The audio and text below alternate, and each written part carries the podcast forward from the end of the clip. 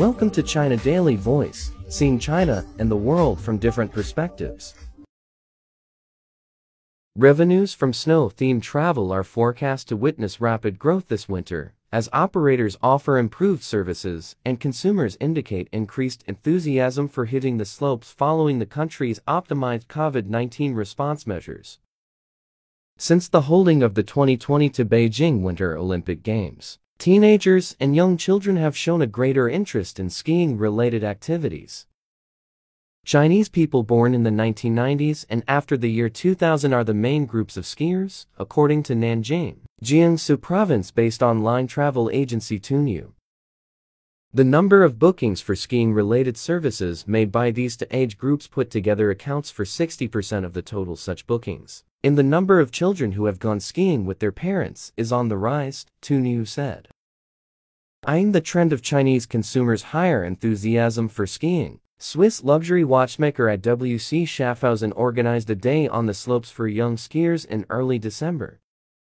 The company's brand ambassador, freestyle skier Lingu, showed children how to improve their skiing skills at the Genting Snow Park in Zhangjiakou, Hebei province. During the event, IWC said it was the second skiing class it had held with GU in 2023, after hosting one in Colorado, the United States. Earlier in the year, this reflects the company's commitment to helping children believe in themselves through sports, it said.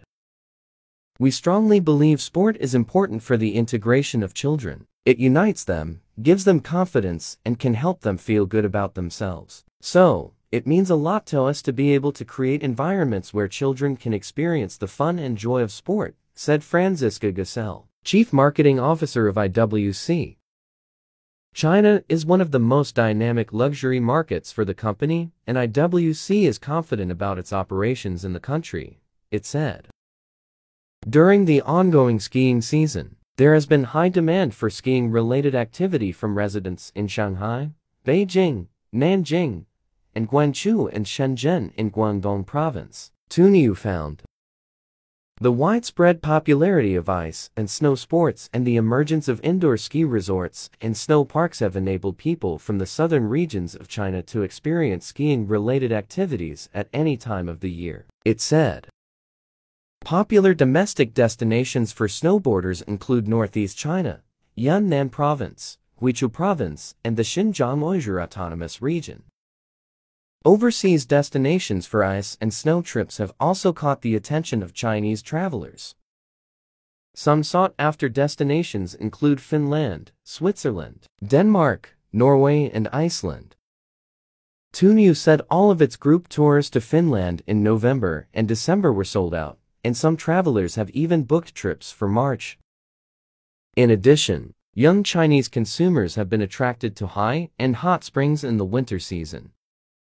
In designing its domestic group tour products, Tuniu said it combines the preferences of travelers and the advantages of destinations, while also adding hot spring resorts or hot spring-themed hotels in its itineraries.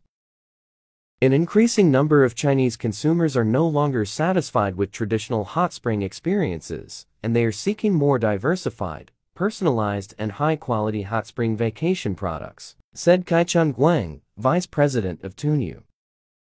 Moreover, the accelerated recovery of the outbound tourism market and supply of increasingly premium products has meant that bookings of overseas hot spring tours by Chinese travelers are also climbing. In November, the number of bookings for outbound hot spring tours accounted for 15% of the total orders for overseas tours, Tuniu found.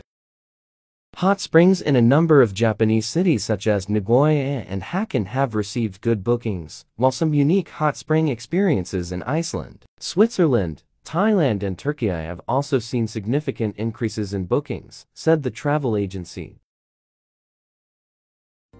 That's all for today. For more news and analysis, buy the paper. Until next time.